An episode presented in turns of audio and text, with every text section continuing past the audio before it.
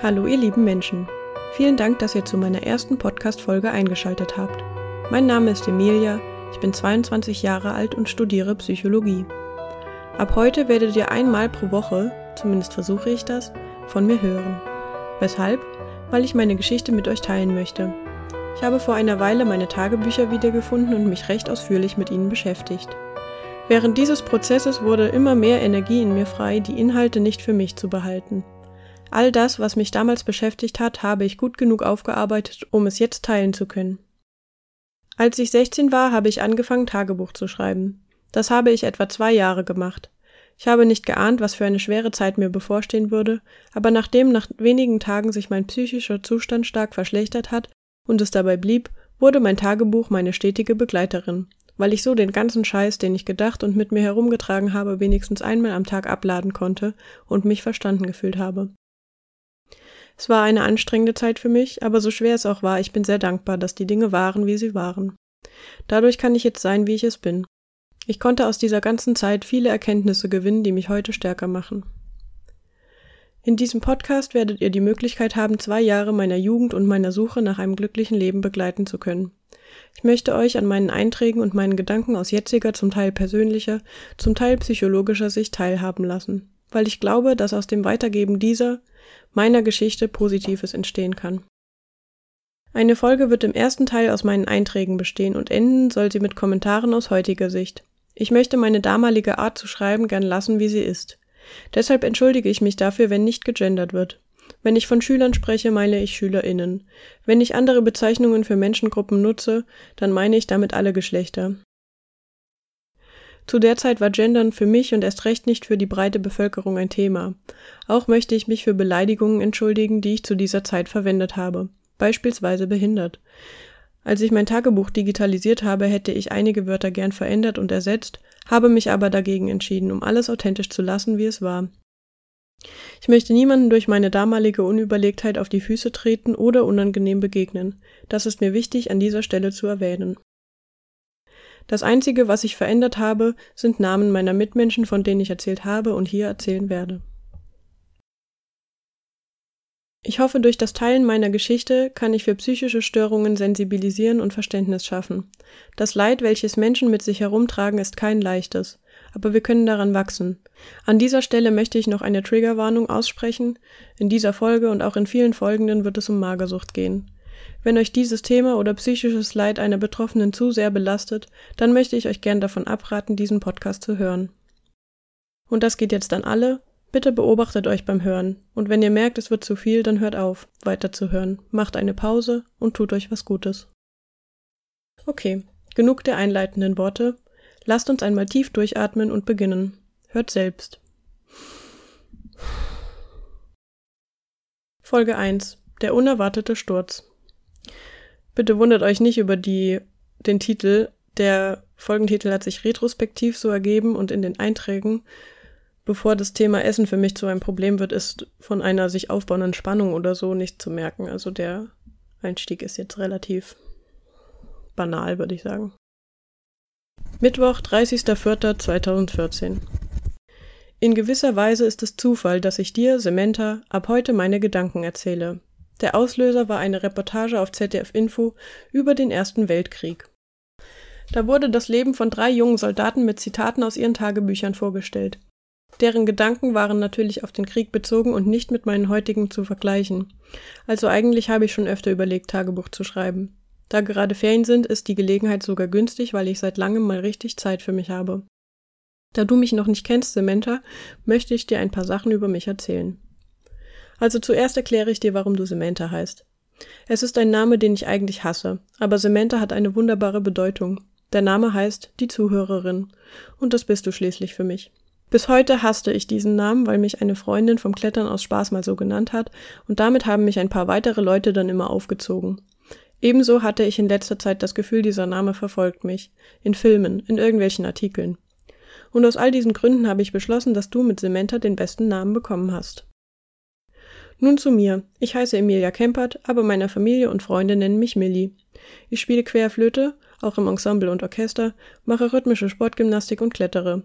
Das alles mache ich nun fast schon ganze neun Jahre. Des Weiteren lese ich gerne mitreißende Geschichten, schaue gute Filme auf Englisch oder höre Filmmusik. Im Verlaufe der Zeit wirst du bestimmt noch mehr über mich erfahren. Das soll erstmal der Einstieg sein. Samantha, ich danke dir jetzt schon fürs Zuhören. Donnerstag, 1.5.2014 Hey Samantha, weißt du, wie komisch es ist, dass sich urplötzlich der schönste Moment deines Lebens in deinen Albtraum verwandeln kann? Das ist auf mich bezogen jetzt ziemlich stark übertrieben, aber bildlich gesprochen durchaus wahr.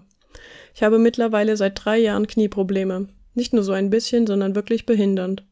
Letzten Sommerurlaub war ich mit dem Kletterverein in den Alpen wandern. Nach der Woche konnte ich zwei Wochen nicht wirklich laufen. Die letzten Tage dieser Wanderfahrt bestanden aus schmerzerfüllten, sehr langsamen Abstiegen, wir mussten ja schließlich zum Auto zurückkommen. Das war bis jetzt die krasseste Phase, die ich mit meinem geliebten Knie hatte. Es gibt ständige Hochs und Tiefs. Lange hat mein Sportarzt mich glauben lassen, es käme von einer leichten Fehlstellung in der Hüfte und durch den vielen Sport zu dauerhaften Fehlbelastungen. Das stimmt teilweise. Bei meinem letzten Besuch hat er sich meinen Rücken vorgenommen. Rechts lauter Blockierungen, Zwerchfell eingeklemmt, Kiefermuskel zu fest, Hals blockiert. Und dann wurde meiner Mutter klar, dass sie diese Probleme von meiner Flötenlehrerin kennt, sagt also Dr. Huber, der Sportarzt, dass ich Querflöte spiele. Sein Kommentar: Oh, gut zu wissen. Beim Querflöte-Spielen hat man eine monotone, dauerhafte Fehlbelastung des Körpers. Der Oberkörper wird nach links verdreht und so kommen die Blockierungen der rechten Hälfte des Rückens zustande. Und wegen diesen Blockierungen ist meine Hüfte als Ausgleich etwas schief und das wiederum bedeutet, dass man die Beine unterschiedlich und falsch belastet. Und wenn man dann noch viel Sport macht, wird man halt oft mit diesem Schmerz konfrontiert. Yeah, well, and that life is. Bis vorgestern dachte ich, es wäre jetzt wirklich vorbei. Meine Physiotherapeutin konnte meinen Rücken freimachen und hat mir ein paar Übungen zum selber einrenken gegeben. Es war wirklich so gut wie schon lange nicht mehr, doch der Schmerz kam zurück.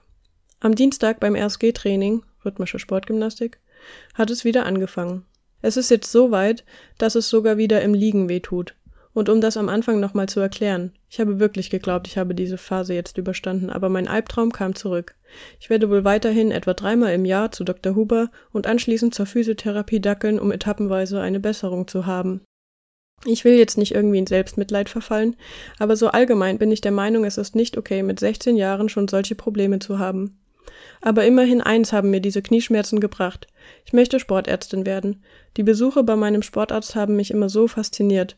Ich möchte das auch können und später Leuten wie mir helfen. Freitag, 2.5.2014 Schnulzen sind so unglaublich vorhersehbar. Als ich heute mit meiner Familie im Wohnzimmer saß, kam im Fernsehen eine Schnulze. Das einzig Gute an dieser Kategorie Film ist, dass man sehr gut nebenbei etwas machen kann. Die Handlung ist schließlich so einfach zu verfolgen und im Prinzip weiß man auch, wie es am Ende ausgeht. Ich hasse solche Filme. Sie sind so unglaublich kitschig, alles wird zugespitzt. Aber dennoch fühlt man, sinnloserweise, mit den Charakteren mit. Steht der, in den sie verliebt ist, neben ihr, kribbelt es auch bei mir im Bauch. Und das war schon immer so. Wenn irgendwelche Charaktere mit jemandem im Film zusammenkommen, dann fühle ich dieses Kribbeln und das Verlangen auch so eine Beziehung zu bekommen. Aber man kann nicht alles haben. Noch nicht.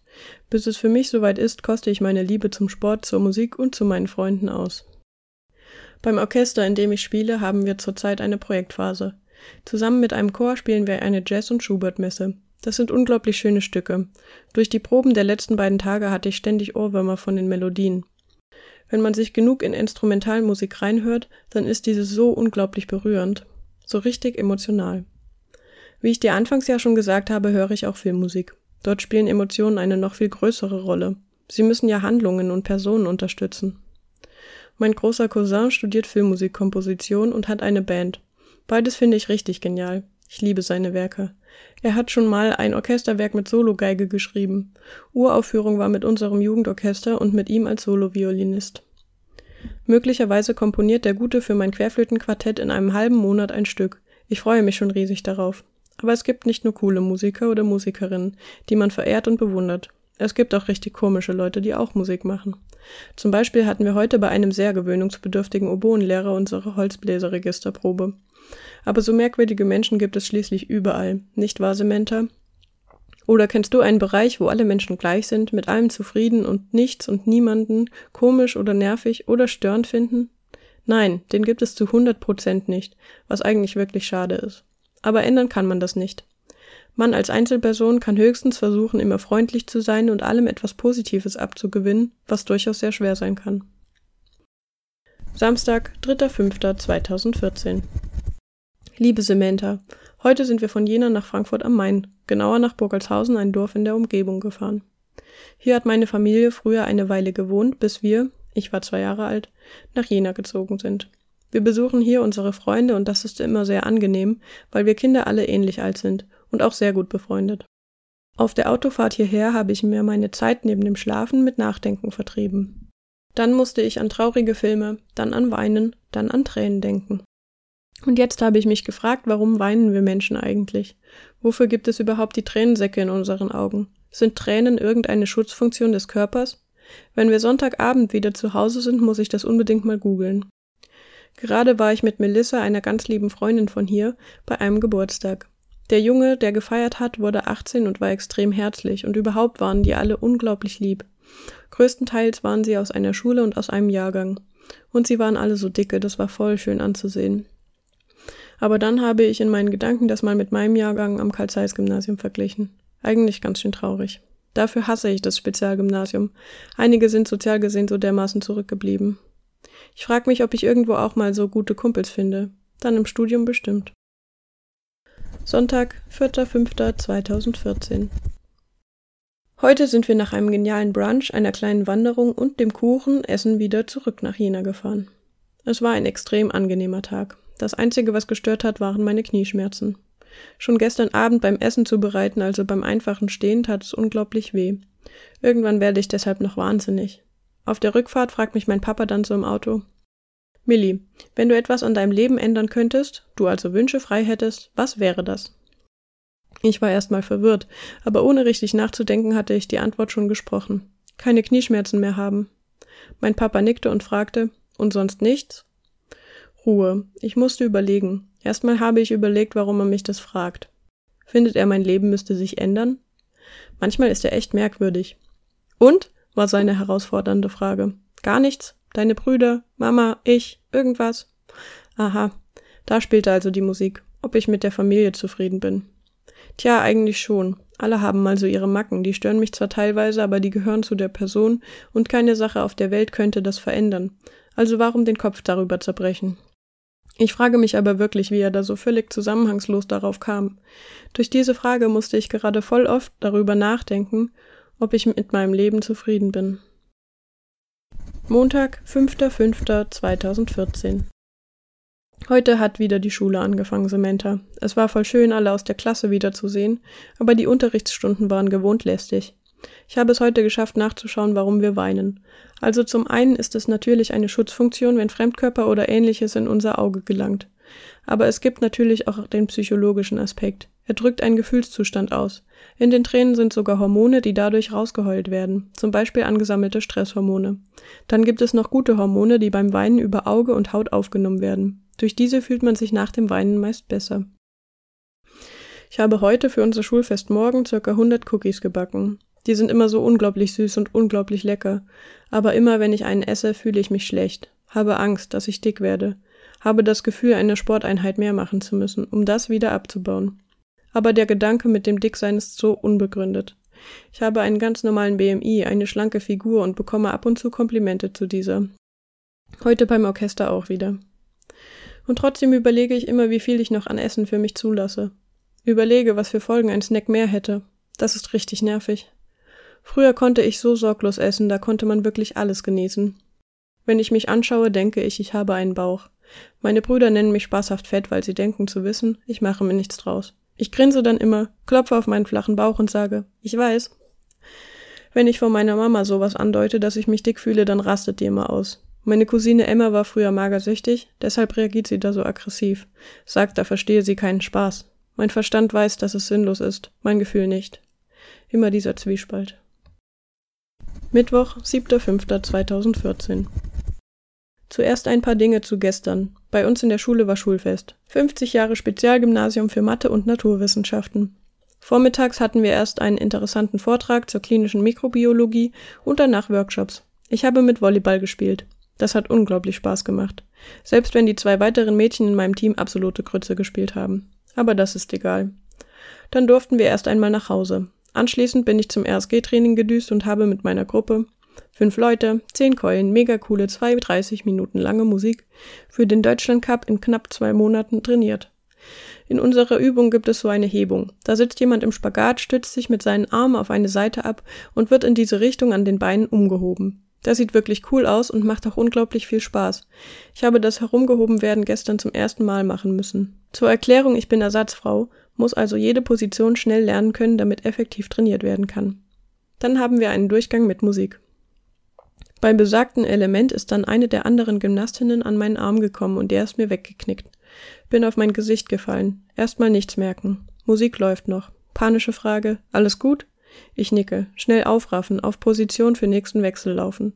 Mir schießen urplötzlich Schmerzestränen in die Augen. Auf einmal fühle ich mich wackelig. Musik läuft weiter. Schrittfolge fängt an. Ich will mich hinknien, breche ab. Kreislauf spielt verrückt. Nächsten Wechsel vorbereiten, weitermachen, letzte Schritte weglassen. Musik vorbei. Durchatmen. Alle kamen schnell zu mir. Oh Gott, Emilia, ist wirklich alles okay? Ja, alles gut. Abwinken, stark sein, in Umkleide flüchten. Als ich mich im Spiegel angeschaut habe, war meine Haut im Gesicht abgeschürft. Ich war extrem blass. Kaltes Wasser ins Gesicht. Hilft.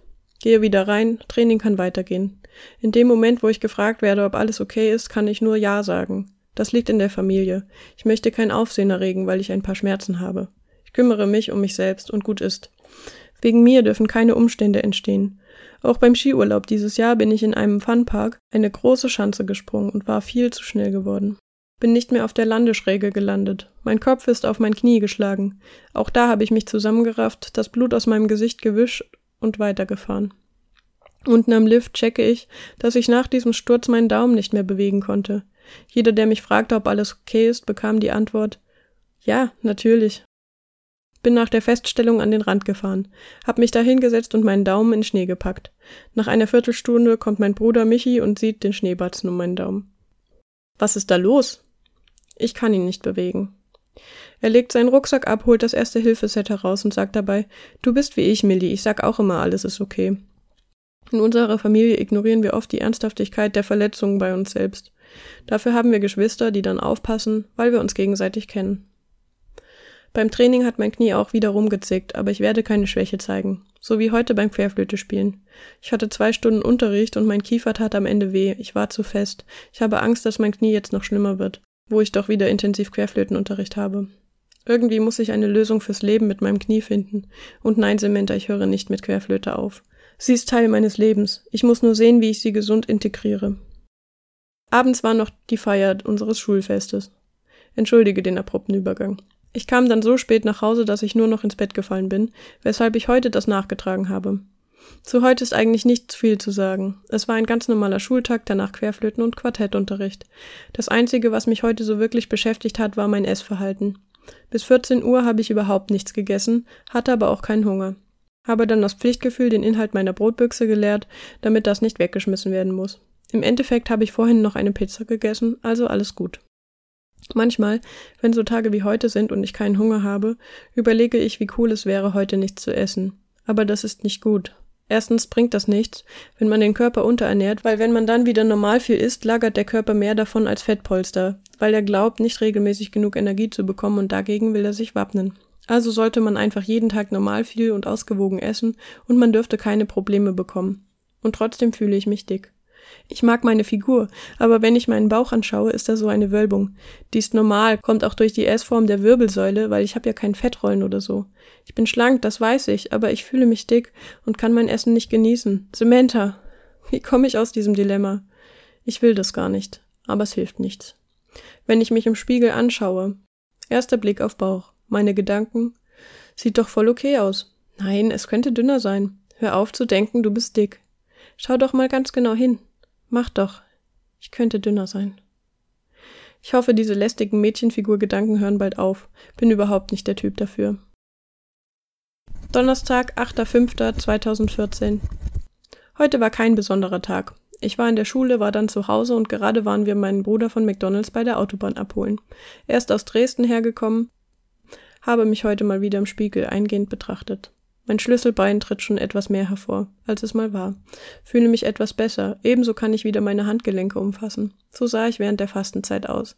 Dieser minimale Tick schlanker, der mir an mir gefällt. Nach Ostern war er leider weg. Aber jetzt bin ich wieder etwas dünner und fühle mich viel besser. Aber trotzdem kann ich an keiner spiegelnden Oberfläche vorbeigehen, ohne zu schauen, ob ich nicht doch dick geworden bin. Irgendwie ein krankhafter Zwang. Nächste Woche fange ich mit der Volleyball AG an. Wurde heute von einem, gegen den ich auch am Dienstag beim Schulfest gespielt habe, gefragt, ob ich nicht Bock habe. Sie brauchen noch Leute. Ich liebe Volleyball, habe übelst Bock und kann so auch noch mehr Sport machen. Richtig genial.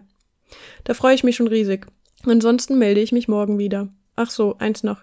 Ich habe gestern, nachdem ich von meinen Figurproblemen Gedanken erzählt habe, noch mit einem voll guten Kumpel, Tom, darüber geschrieben. Warum habe ich das gemacht? Der soll das nicht wissen. Ich komme selbst damit klar. Mache ich jedenfalls nie wieder, obwohl er so ein Lieber ist. Aber das soll echt mein Problem bleiben. Es wird schließlich besser. Freitag, 9.05.2014. Hi Samantha. Seit ich damit angefangen habe, dir vom Essen zu erzählen, denke ich viel zu oft daran. Ich saß vorhin mit meinem Laptop auf dem Sofa im Wohnzimmer und habe Dips zum Abnehmen gegoogelt. Ein paar sinnlose Seiten gibt es da, das ist unglaublich. Ich esse teilweise morgens nichts, abends versuche ich in Grenzen zu halten. Nach ausgiebigem Belesen heute werde ich jetzt morgens auf jeden Fall etwas essen, über den Tag, wie es passt und wie ich Hunger habe. Und ab 19 Uhr versuche ich nur noch kleine Snacks wie Obst zu essen und sonst nichts. Mal sehen, ob das irgendeinen Effekt zeigen wird. Aber um mal von diesem ganzen Schlankwerdekram wegzukommen, der Tag heute war eigentlich sehr schön. Schule verlief normal, im Sportunterricht war eine LK, dann hatte ich Zeit, Ausdauer zu trainieren. Bin zwölf Runden in 21 Minuten gelaufen. Danach noch Basketball mit allen Spielen, in die Stadt gehen mit Tom und Fami, meiner besten Freundin, von ihr erzähle ich dir später mal. In der Stadt entspannt, um anschließend zum Klettertraining zu gehen. Heute beim Rundenlaufen hat es genieselt. Das war so cool. Übelst angenehm, diese kleinen Tropfen, die ins Gesicht geweht werden. Ist mir gerade eingefallen, weil ich hier in meinem Zimmer das Fenster offen habe und es regnet. Ich liebe prasselnden Regen, könnte da stundenlang zuhören. Besonders cool ist das nachts beim Zelten. Ehrlich, das ist so unglaublich schön. Ich frage mich, was ich für einen Charakter hätte, wenn ich keinen Sport machen würde. Ich stelle in letzter Zeit nämlich sehr oft fest, dass Sport meine persönliche Droge ist. Ohne ihn werde ich nervös, hippelig, unausgelastet, schlecht gelaunt. Mit ihm bin ich richtig glücklich und möchte niemals aufhören. Ich brauche die Bewegung. Knieschmerzen hin oder Knieschmerzen her. Die haben mich noch nie gehindert. Samstag, 10.05.2014 ich liebe freie Tage, die sind so wohltuend. Man kann machen, worauf man Lust hat. Ich habe mir heute Herr der Ringe angeschaut, also nur die erste Disc von der Extended Edition, danach haben wir uns das Bonusmaterial angeschaut. Einfach nur genial, die sind alle so genial, die Schauspieler. Was würde ich dafür geben, mich mal mit ihnen unterhalten zu dürfen? Dann noch ein bisschen was gegessen und vorhin habe ich mein Knie getaped. Mit Kinesotape. Konnte ja mittlerweile schon öfter bei Dr. Huber zusehen, wo er an meinem Knie lang taped. Das habe ich gemacht, weil ich gleich zu einer Veranstaltung namens Selfmade Peng gehe. Da legen Nachwuchs-DJs aus Jena auf. Ist immer eine ganz coole Sache. Außerdem sind viele coole Leute da, zum Beispiel mein Bruder, der mich nachts dann auch wieder mit nach Hause fährt. Richtig praktisch. Jedenfalls ist mir bei den letzten Tanzveranstaltungen abends aufgefallen, dass mein Knie schnell anfängt zu zicken. Mit dem Kinesotape versuche ich, das heute Abend so lange wie nur möglich herauszuzögern. Mal sehen, was der Abend so mit sich bringen wird. Sonntag, 11.05.2014. Selfmade Peng war genial. Am Anfang war es gechillt und je mehr der Abend voranschritt, umso mehr habe ich getanzt. Es war so wunderbar. Und dem schönen Abschluss für mich, von 0 bis 1 Uhr machte Finn. Jemand aus dem Jugendorchester auch. Hat voll schöne Sachen aufgelegt. Dann bin ich mit Michi nach Hause und habe sechs Stunden geschlafen. Aufstehen, vier Stunden in die Halle zum Gymnastiktraining gehen. War aber sehr angenehm. Ich war den ganzen Tag auch sehr wach. Müdigkeit hat mich verschont. Ansonsten ist nicht viel passiert. Ich habe ein Müsli und eine Mittagsmahlzeit gegessen. Irgendwie komme ich, dadurch, dass ich ein halbes Jahr kein Schulessen mehr esse, mit zwei Mahlzeiten am Tag aus. Ich bin mir nicht sicher, ob es gut ist. Aber es gefällt mir. Als ich heute, nachdem ich unten bei uns gestaubsaugt habe, mich auf die Waage gestellt habe, durfte ich feststellen, ein Kilogramm abgenommen zu haben. Das ist super. Wer weiß, wie es weitergeht. Es wirkt, als käme das Thema Essen wie aus dem Nichts. Zu großen Teilen war es für mich aus damaliger und auch aus jetziger Sicht so. Dennoch sind davor noch einige Dinge passiert, die als Vorgeschichte erwähnenswert sind. Ich erinnere mich gut daran, wie wir in der fünften Klasse einen Fragebogen von Studierenden aus der Uni ausfüllen mussten, in dem verschiedenste Sachen zum psychischen Wohlbefinden erfragt wurden. Unter anderem auch das Verhältnis zum eigenen Körper und zum Essen. Ich weiß noch, wie absurd es mir damals vorkam, man könne Essen und Nahrungsmittel als etwas Negatives oder als Gegner empfinden. Es hat sich mir so fern angefühlt, ich könnte jemals davon betroffen werden. Dann habe ich ja die Fastenzeit kurz erwähnt.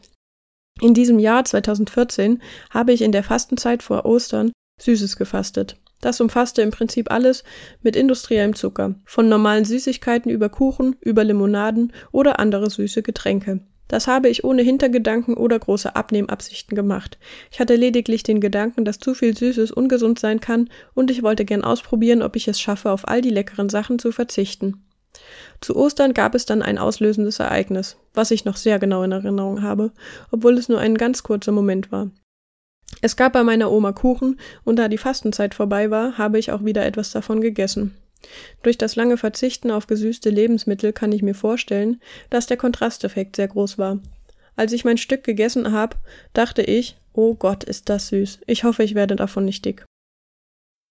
Das war das erste Mal, dass ich mir so explizit Sorgen um eine Veränderung meiner Figur gemacht habe. Es gibt ein multifaktorielles Modell zur Entstehung von Essstörungen.